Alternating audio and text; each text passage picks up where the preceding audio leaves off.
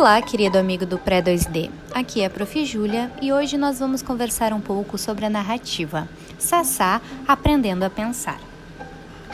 Sassá sabe brincar com seus irmãos? Por quê?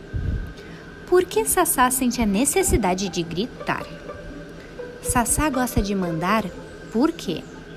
Se Sassá continuar a gritar, vai conseguir com seus irmãozinhos façam a sua vontade?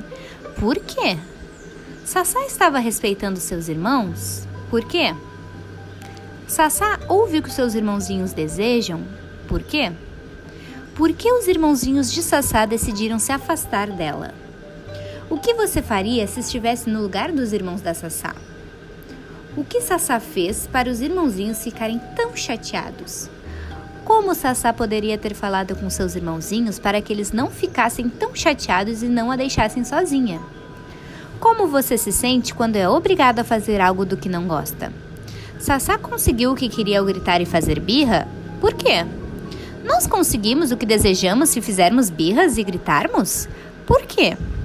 Se Sassá tivesse falado de outra forma com seus irmãozinhos, será que conseguiria o que queria? Como ela poderia ter falado com seus irmãozinhos? Espero que seja um potente momento de reflexão e um abraço